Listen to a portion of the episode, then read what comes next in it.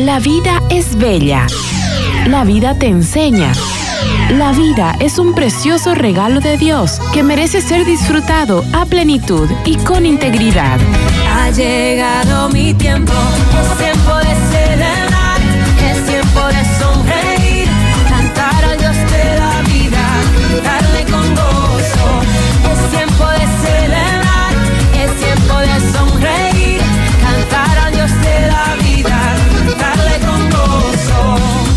Bienvenidos a su programa. ¡Viva la vida! ¡Viva la vida!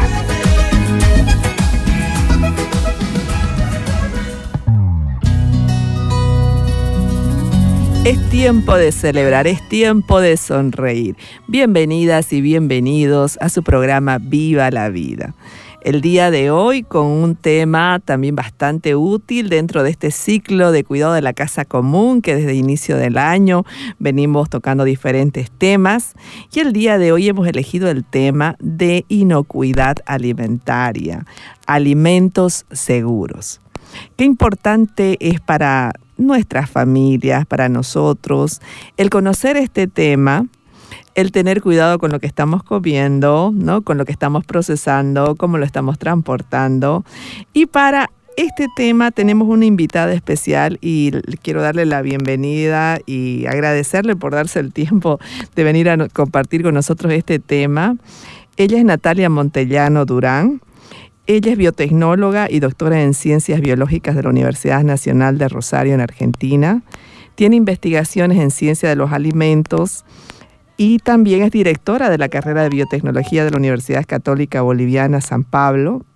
Es presidente del capítulo nacional de Bolivia de la Organización para Mujeres en Ciencias de Países en Desarrollo y es miembro del Consejo de Investigación de la Academia Nacional de Ciencias en Bolivia y integrante de la Asociación de Emprendedores de Bolivia y Juventud en Empresa. Además, ha sido, ha sido nominada por varios medios como una de las mujeres destacadas en la ciencia, una mujer boliviana destacada en la ciencia. Así que muchas gracias, Natalia, por darte tiempo de venir a compartir con nuestros radioescuchas este programa en vivo. Y eh, bienvenida. Muchas gracias Ana por la invitación, gracias por invitarme a este programa que me parece súper importante el tema y va a ser todo un gusto compartir todo lo que sé respecto a inocuidad alimentaria el día de hoy con ustedes. Muchas gracias Natalia. Algo importante que para dar una introducción a este tema es saber que ahí existen los objetivos de desarrollo sostenible a nivel mundial y para cumplir estos objetivos de desarrollo sostenible para el 2030 es indispensable este tema de inocuidad alimentaria. Dice, si no es inocuo, no es un alimento. ¿no? Entonces, eh, la inocuidad alimentaria incluye también el poder proveer alimentos que sean seguros, que no afecten la salud de las personas y sobre todo de las personas más vulnerables, que son personas de escasos recursos o personas que tienen alguna situación física de vulnerabilidad, ¿no es verdad? Entonces, este, este tema tal vez no lo hemos escuchado mucho en los medios, pero es importante hablarlo ahora en nuestro medio porque tenemos que ir modificando normas y tenemos que ir aprendiendo nosotros también a que también muchas veces somos parte de esa cadena de que el alimento, desde que fue cosechado, o desde que, perdón, desde que fue plantado, desde que fue producido, hasta que fue preparado, ¿no? Y ahí entramos todos, ¿no es verdad? También es responsabilidad de todos, no es solamente responsabilidad de los que producen o de los que venden, sino también de los que elegimos los alimentos y de los que los preparamos, ¿no es verdad? Es muy cierto. Y de hecho, como decíamos hace un ratito en la antela a este programa, eh, nosotros tenemos formas en que, aunque un alimento nos llegue no inocuo, poder hacer, hacerlo inocuo antes de consumirlo.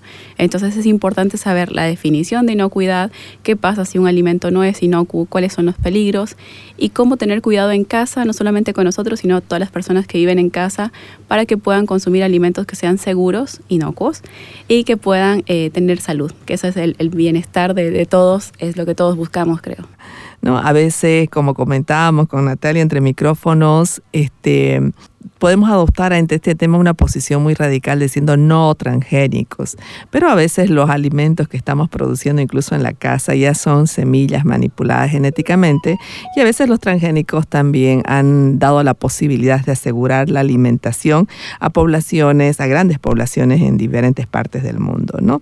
Entonces vamos a empezar definiendo qué será la inocuidad alimentaria.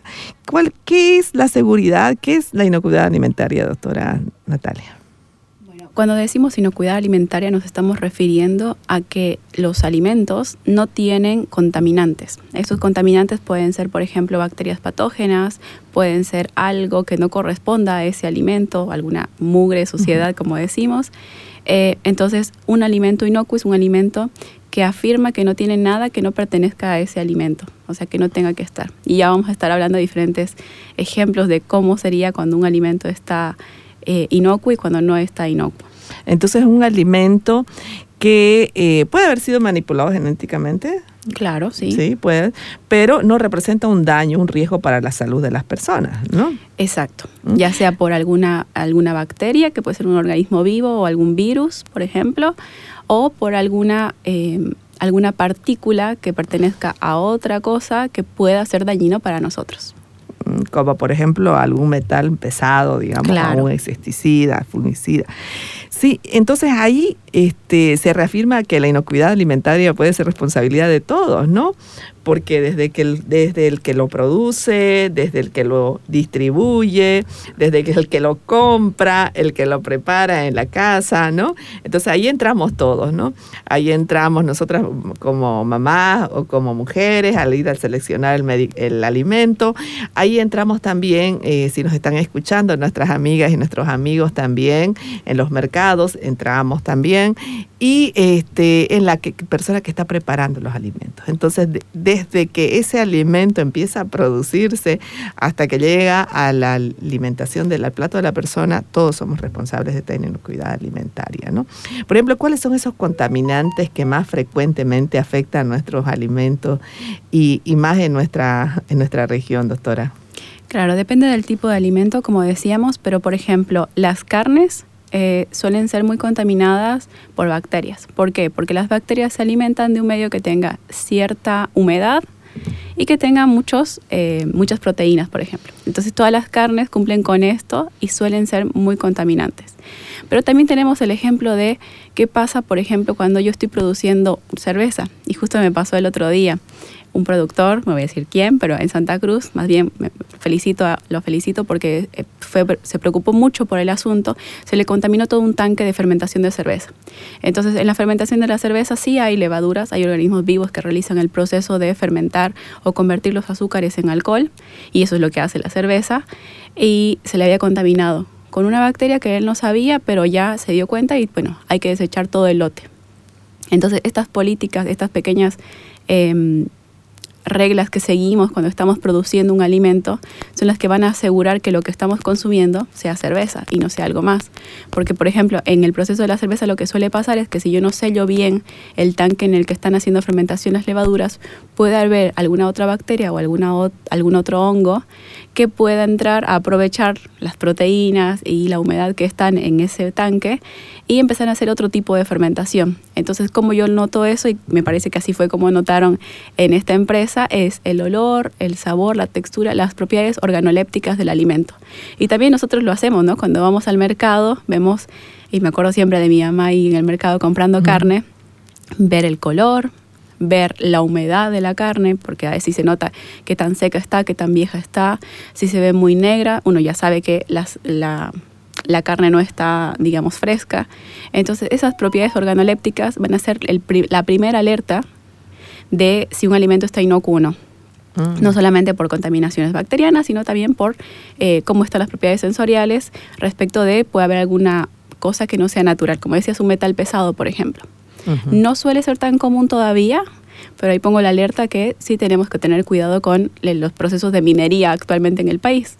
Por ejemplo, los pescados de, de Beni y de Pando ya se está notando la diferencia porque ahora al haber la purificación de oro en los ríos hay mucho mercurio. Entonces ese mercurio se acumula sobre todo en los huesos de los pescados. Entonces tenemos que empezar a aprender qué cosas son las que nos tenemos que fijar antes de consumir alimentos con cosas que todavía no hemos aprendido. Y eso, te agradezco por eso mucho por la invitación, es, es responsabilidad nuestra. Porque si yo voy a pescar al río en Beni, en, no sé, unas vacaciones o la gente que vive allá, no va a haber un productor que me está vendiendo el producto encargado de fijarse de eso. Soy yo la que tiene que ver si el alimento es, eh, está inocuo, es fresco, no tiene contaminantes. Y no es porque el productor tuvo la culpa, sino porque yo no me estoy fijando, ¿no? Lo mismo pasa a la hora de comprar productos. Quizás la vendedora del mercado no está capacitada para decirme cuál es el alimento que está inocuo. Ella vende lo que tiene. Entonces ahí va la responsabilidad de cada uno en casa de aprender las reglas mínimas de saber cuando algo está inocuo. Hemos hablado mucho de la carne quizás y de las proteínas, pero también suele pasar con alimentos eh, que sean granos, ¿no? Cuando sabemos si, si, los granos están feos, nosotros notamos que, por ejemplo, el arroz no está bueno, quizás si nos pasamos a la ventera de al lado, pero ¿qué pasa con ese arroz que se queda en, en esa tienda y quizás alguien que no conoce viene y lo compra igual? Entonces, sí, ahí yo sí, sí pondría la responsabilidad desde el Estado hasta nosotros mismos en toda la cadena alimentaria, que así se llama toda la cadena de producción de alimentos, hasta el consumidor, para que pongamos más eh, interés en el tema de inocuidad alimentaria. Así es, ¿no? Con el tema de la contaminación de carne, nosotros estuvimos en un programa hablando también del cuidado de la biodiversidad, ¿no? Eh, vivimos en equilibrio con las bacterias, los virus, los hongos que existen en nuestro medio, eh, pero ellos cuando se tornan un riesgo, hay momentos que se pueden tornar un riesgo para la salud, como tú decías, digamos, ¿no? Cuando en un proceso se utiliza otra bacteria. Entonces, ahí también mm, todos somos responsables de mantener ese equilibrio, ¿no? Con las normas de higiene, con este este, con la selección adecuada y la preparación adecuada, ¿no? Porque no tenemos control cuando compramos la carne en los mercados, por ejemplo, de saber si está libre o no de bacterias. Un poquito nos da lo que tú decías, el olor, el color, ¿no? La textura, pero ya está existen bacterias. Entonces también sería en el procesamiento, en la cocción, ¿no? Tomar en cuenta que tenemos que cocinarlas bien, vez, y lavarlas mm, también adecuadamente, ¿no? Y en el tema de, metales pesados que decía la doctora Natalia, eh, los fungicidas, los herbicidas, ¿contribuyen a este tema de contaminar los alimentos con metales pesados? Eh, en realidad, eh, y gracias por la aclaración, tenemos los contaminantes eh, organismos completos, tenemos moléculas, que ahí estarían todos los eh, fungicidas, herbicidas, insecticidas, que usamos en el proceso de, em, de cultivos, sobre todo, ¿no? Y después están los metales pesados, que ya son, eh, digamos, elementos más pequeños. Ahora, la toxicidad de cada uno de estos, o sea, por ejemplo, una bacteria que em, esté naturalmente en la carne, nosotros al cocinarla, ya la eliminamos, a cocinarla bien, vamos a ponerle, el, por favor, ahí el consejo de cocinar bien los alimentos, al cocinarla bien estamos asegurando que ya no hay bacterias. Ahora, ¿qué pasa si eh, yo no cocino bien la carne?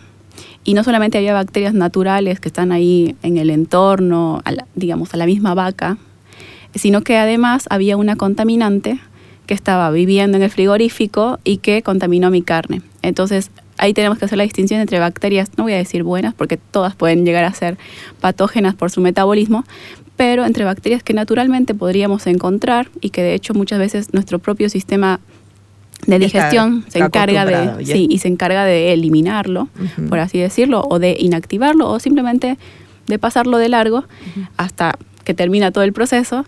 Pero está también la bacteria que eh, es patógena, es muy peligrosa y suele contaminar lotes enteros de carne en las producciones de los frigoríficos. Entonces ahí tenemos que tener mucho cuidado un poco antes, es decir, el productor tendría que tener cuidado en el proceso de producción de, lo que haga. Cuando hablamos de cortes enteros de carne, imagínate lo que pasa con procesamientos de carne, embutidos, cosas en donde hay mucha manipulación del mismo frigorífico.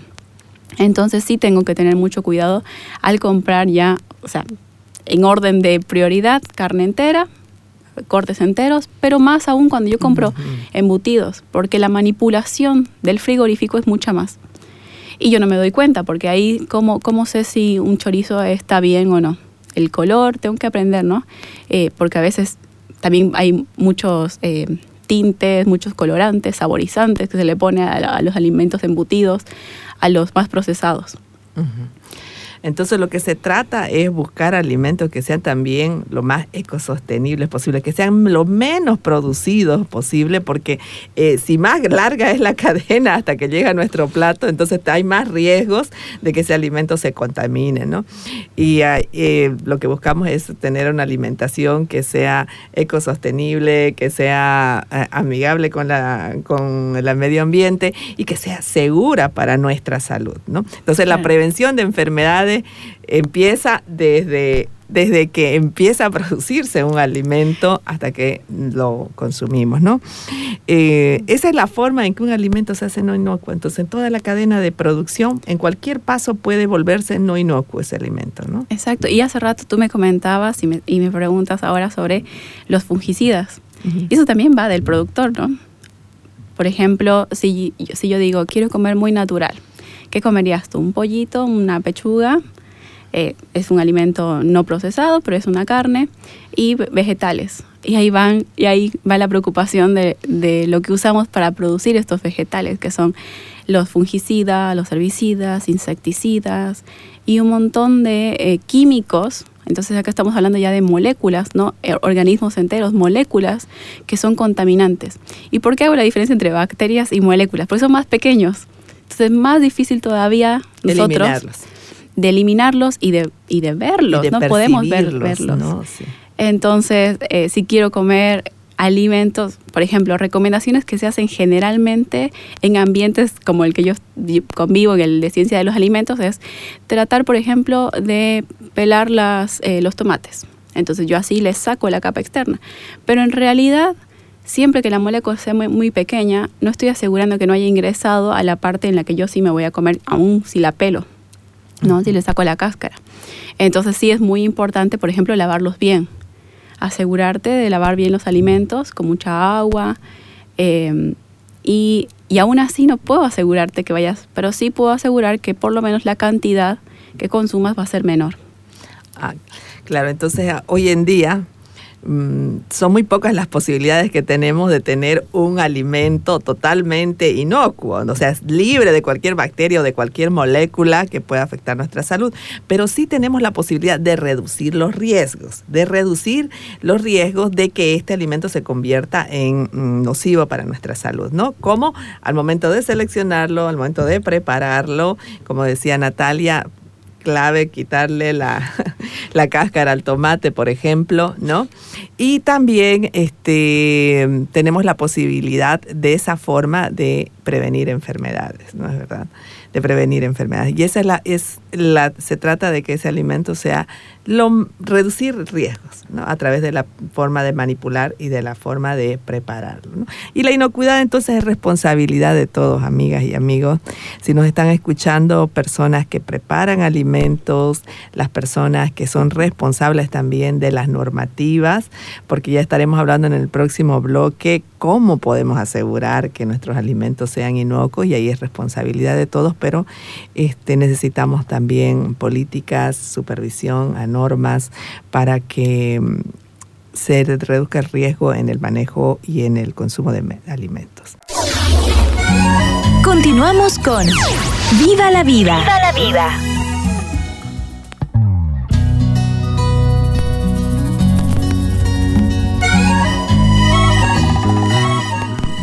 Este tema tan importante que es inocuidad alimentaria, alimentos seguros. Hemos visto en los dos primeros bloques la importancia de la inocuidad alimentaria, que todos, la inocuidad alimentaria o los alimentos seguros es responsabilidad de todos, eh, pero es importante también saber quién se encarga de garantizar la inocuidad de nuestros alimentos en nuestra ciudad, en nuestro país y a nivel mundial, porque tienen que existir organismos fiscalizadores también y este, también creo que entran ahí los temas de los empresarios, ¿no es verdad, doctora Natalia? Sí, bueno, hace rato estábamos hablando sobre la cadena de producción de alimentos. Entonces, ¿dónde empieza? En el productor por ejemplo, si estoy hablando de granos, el agricultor. eh, el agricultor debería asegurarse de usar eh, no solamente la semilla eh, correcta, sino todos los, los implementos durante la producción de ese alimento que sean seguros y ahí quien lo fiscaliza. Mm. Entonces, muchas veces es el mismo comprador de esos granos. Es decir, es un, un ambiente muy comercial, porque yo quiero vender algo, tengo que asegurar la calidad que mi comprador exige. Eh, no solamente pasa con granos, también pasa con las carnes, con eh, productos como miel. Eh, depende de la parte comercial. El comprador, el que va a vender el alimento, tiene su público, digamos supermercados, mercados o para exportación. Y sabemos que las reglas van cambiando.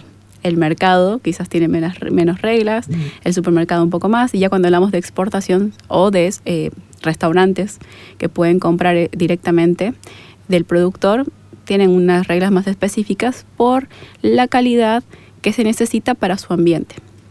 Entonces ahí va otra vez comercial, ¿no? El, que me va a comprar el producto ya para utilizarlo o para venderlo a alguien ya más pequeño es el que me exige la calidad.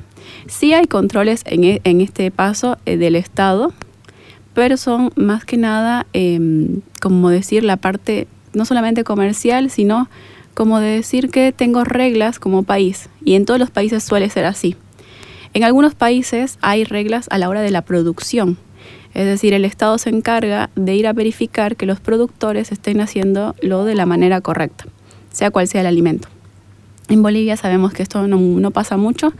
Yo he escuchado a los, a los, agricultores acá en Santa Cruz que suele pasar ante demandas. Es decir, mi vecino eh, me demanda, dice que estoy haciendo algo mal, entonces ahí sí viene el Estado. Pero si no hay demandas y todos estamos de acuerdo en lo que estamos haciendo, el Estado boliviano suele no ir. En otros países sí tienen reglas de, eh, por ejemplo, eh, hacer auditoría sorpresa, ir a verificar que todo esté bien. Después, cuando yo estoy en la parte comercial, eh, ahí sí suele ser el SENASAC en Bolivia y en todos los países hay, hay, un ente encargado de verificar que el alimento esté siendo correctamente producido. Ahora, lo que discutíamos hace rato y que tengo muchas dudas es si el SENASAC se encarga de la inocuidad o de las reglas que yo tengo como país para producir un alimento. Es decir, por ejemplo, la parte industrial, cómo debería ser una panadería, cómo debería ser una lechería, o realmente verifico la calidad del alimento. Ahí es donde yo tengo dudas como boliviana, digamos, de que sea así. Entonces, sí, como productores, tenemos algunas empresas, como te comentaba hace rato, hay algunas que se preocupan mucho más porque están orientadas, por ejemplo, a la exportación pero de paso aprendimos las reglas de cómo debería ser el correcto, la correcta producción y las hacemos para todos, o los que no están orientados a la exportación y por buenas prácticas también lo hacen bien. Ahora tenemos ahí la duda quién lo hace bien y quién no. Ahí debería ser el Estado el que se debería encargar de que todas las industrias, sean para exportación o no, tengan eh, un mínimo de verificación de la calidad de los alimentos que ya están producidos es decir, el que está etiquetado y para vender en el supermercado, mercado o en las pequeñas eh, tiendas distribuidoras. Entonces necesitamos tener leyes, normas claras a nivel nacional que eh, aseguren que toda esta cadena alimentaria sea lo más responsable posible para que el alimento sea inocuo, no afecte nuestra salud. ¿no? Si bien entramos todos, entonces nosotros como consumidores también tenemos el derecho de exigirle un poquito a la caserita que compramos, tal vez, ¿no? Este, de verificar lo que estamos comprando para que eso, esa cadena alimentaria vaya mejorando también de atrás para adelante. Debería mejorar de adelante para atrás, pero vamos a mejorarla de atrás para adelante, ¿no? Y también, si nos están escuchando ahorita algunas autoridades o profesionales, todos podemos tener, tenemos que ser responsables y además de, fijarnos en la inocuidad de los alimentos, de ver que ese, ese alimento sea lo más ecosostenible. También escuchaba ese, esa, esas definiciones sobre alimentos que son ecosostenibles o cuál es la mejor forma de alimentarnos. ¿no?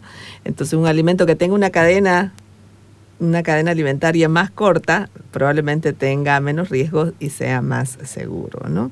Entonces la responsabilidad es de todos, pero vamos a empezar por la, por la responsabilidad que debería ser del Estado de tener leyes y normas. Tenemos que avanzar en ese tema, ¿no? Sí, pero también les comento algo aprovechando este punto. Eh, en la mayoría de los países suele ser al revés, como estabas diciendo. Entonces, ante consumidores más exigentes, las industrias se vuelven más exigentes y el Estado tiene que tomar papel de esto.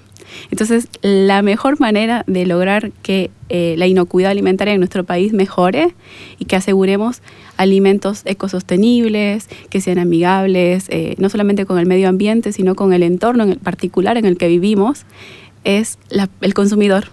Si el consumidor se vuelve exigente, la caserita va a cuidar más cómo vende. El, el que transporta la carne, que ahí va también el, el tema del transporte de los alimentos, va a cuidar, porque la caserita no le va a querer comprar lo que no va a poder vender, va a cuidar cómo lo transporta. Y el transportador va a exigir al frigorífico que le dé mejor carne, porque si no lo van a culpar a él del proceso. Entonces la cadena sí siempre va al revés. Vemos países en donde, por ejemplo, eh, si viajan ustedes a Europa van a ver todo orgánico, orgánico en los supermercados. ¿Por qué? Porque a la gente le empezó a importar que sea orgánico, que no tenga fungicidas, que no tenga herbicidas. Eh, entonces las producciones tuvieron que volverse aptas para el consumidor que yo estaba vendiendo. Es verdad, y acá sí hay mucha desigualdad y por eso está dentro de los objetivos de desarrollo sostenible, que la capacidad adquisitiva de alguien va a volverlo, va a poder volverlo más exigente o no. Es cierto eso, pero yo creo que si tenemos ya un público, no solamente porque tenga dinero, sino porque es más responsable con lo que está comiendo, que lo exija, los productores lo van a hacer y el Estado se va a ver involucrado porque así es la cosa. Y hay alimentos que son, que podríamos recomendar, algunos alimentos que podríamos recomendar que, que tienen esta cadena aliment- de alimentación más corta o que son más inocuos. Podría haber alimentos que son, porque hay alimentos que son más ecosostenibles, por ejemplo, alimentos que no son lo menos procesados posible, que no tienen muchos empaques, ¿no? Esos son alimentos ecosostenibles porque ha habido menos gasto en su producción. Veía que incluso este, hay un dato que dice que un un 30% de los desechos que producimos son orgánicos, son de, por, la, por el empaque y también son alimentos procesados, de que, bueno, desechos que se producen en la cadena, en toda esta cadena, ¿no es verdad? Entonces, ¿hay alimentos que podríamos de- decir que son más inocuos en general? Eh, más ecosostenibles, amigables. Creo que eso va dependiendo de cada cadena, pero sí podemos decir que, por lo que decíamos hace ratito, lo que son menos procesados y sufren menos pasos en a la hora de la producción, seguro que van a consumir menos agua, menos plásticos, van a ser más seguros porque van a tener menos pasos en donde involucre eh, tocarlos o manipularlos. Entonces, sí, lamentablemente los alimentos que tengan menos procesos eh, en la industria van a ser los más ecosostenibles, más amigables. También tenemos que ver, por ejemplo, y un dato muy interesante justo hace poco era el Día del Mundial del Agua, es cuánta agua se consume cuando yo estoy produciendo un alimento. Entonces, a veces no es solamente decir, eh, trato de ahorrar agua o cuidar agua, sino estoy consumiendo cosas que consumen mucha agua. Por ejemplo, la ropa. Nada que ver con alimentos, pero la ropa es muy eh, cara en cuestión de agua. Entonces, por eso la nueva moda de tratar de usar mucho o hacer no esta moda pasajera, sino usarla mucho la ropa, realmente a, darle utilidad. Lo mismo pasa con los alimentos. Por ejemplo, ya se saben los datos, y eso lo pueden buscar en cualquier parte, la carne de pollo consume mucha menos agua que la carne de vaca. ¿Por qué? Porque el animal mismo es más eh, pequeño, es más fácil de criar, más fácil de mantener, consume menos, ¿no? que una vaca. Entonces, todos los alimentos que se le dan al alimento que los vamos a consumir también son un gasto para el medio ambiente y para el productor. También por eso también los precios. Pero sí tenemos que verlo desde el punto de vista de qué, qué es lo que realmente estoy consumiendo. Cuando como un pollo, estoy consumiendo lo que el pollo consumió, que suele ser maíz, y el maíz se produce de tal forma. Entonces, si lo ven así, es una cadena muy larga de producción, porque tengo que producir el maíz para producir la carne, que luego esa me voy a comer yo. Y si consumo algún alimento procesado de pollo, la cadena se vuelve mucho más larga. Con este tema del cambio climático, también he visto que hay algunos países que ya han aprobado el consumo de insectos, ¿no? Porque dicen que en realidad son más inocuos y son más ecosostenibles, ¿no? Entonces, el cambio climático, doctora Natalia, también afecta en la inocuidad de los alimentos, ¿sí? Sí, en realidad el cambio climático afecta a todo lo que, lo que estamos haciendo y lo que vivimos. Eh, el tema de los insectos es muy interesante. De hecho, te comentaba que el año pasado, en, a finales de año, fui a un congreso eh, internacional en Colombia sobre alimentos en general. el tema de la inocuidad era muy grande, pero también el tema de, ok, estamos hablando de producir alimentos, ahora veamos alternativas que sean sostenibles al, al mundo en el que estamos viviendo. Y un tema muy interesante es el de las proteínas que vienen de insectos. Entonces, en algunos países ya es común comer insectos. Había muchos mexicanos y decían, nosotros siempre consumimos insectos. Y bueno, ahora estamos viendo qué porcentaje del insecto es el que realmente nos nutre. Ya el tema pasó no, no a si consumimos o no, eso ya es de hace unos años atrás, sino realmente cuánto tenemos que consumir para asegurar que tengamos eh, seguridad alimentaria en las personas que lo consumen, ¿no? que estén bien nutridas, que tengan la capacidad de darle energía a la persona y ahí van el estudio de cada insecto. Em, la producción de insectos es mucho más barata, es verdad. El consumo también es más directo. Directamente en la mayoría de los países que se consumen insectos es tostarlos o secarlos y ya te los consumes. No hay mucho más procesamiento, no hay mucho gasto de agua. Entonces sí, es una alternativa que se está hablando mucho hoy, pero también se están hablando mucho de las proteínas vegetales que si los vegetales siempre van a ser menos costosos, porque como hablamos de la cadena de producción de los mismos animales, que son vegetarianos, eh, vamos a producir más alimentos para ellos, entonces al consumir directamente los vegetales que tengan más proteínas ya estamos cortando la mitad de la cadena. Bueno, entonces hacia eso estamos avanzando. No nos sorprendamos que de aquí a unos años nosotros también estemos haciendo recetas con insectos, ¿no? Porque va a ser más ecosostenible y también va a ser más inocuo y tal vez más saludable también en cuanto al contenido nutricional. Y el cambio climático también afecta por la aparición de nuevas infecciones. Y hemos visto en un programa cómo el calentamiento global está afectando la distribución de algunas bacterias que eran exclusivas de unas áreas geográficas también se están extendiendo. Entonces, eh, tenemos más riesgo en cuanto a inocuidad alimentaria debido al cambio climático, debido al calentamiento global. Este, las bacterias también están mutando, están mutando gracias al uso indiscriminado de antimicrobianos, cuando sin una evidencia científica clara empezamos a consumir eh, en forma masiva algún antiparasitario, algún antibiótico, que es lo que ha pasado en esta pandemia, ¿no? Este, ante la incertidumbre científica de cuál era el tratamiento, cómo, cómo teníamos que reaccionar ante COVID-19, nos hemos visto influenciados a utilizar antibióticos, a utilizar antiparasitarios. era el famoso antiparasitario que consumíamos al día personas semanalmente incluso. Entonces, vamos a vivir después de esta pandemia algunas consecuencias de esto, ¿no? Los, la distribución de las bacterias, de los virus, de los hongos que están apareciendo igual en, algunos países, este, va, a ser, va, va a verse influenciada por este consumo que hemos tenido indiscriminado. Estamos a tiempo de que también nosotros si queremos velar por esta inocuidad alimentaria, no consumir antimicrobianos sin una indicación específica, ¿no? Porque estamos afectando también puedo yo estar teniendo, tener en las manos bacterias resistentes, agarro y preparo los alimentos o los estoy vendiendo y también estoy contribuyendo a la distribución de que estos microbios sean resistentes a bacterias. Entonces el cambio climático también va a afectar la inocuidad alimentaria, pero todos tenemos responsabilidad también en minimizar este impacto, ¿no? Escuchaste el programa Viva la vida Síguelas cada sábado a las 9 de la mañana por Betania 93.7 FM.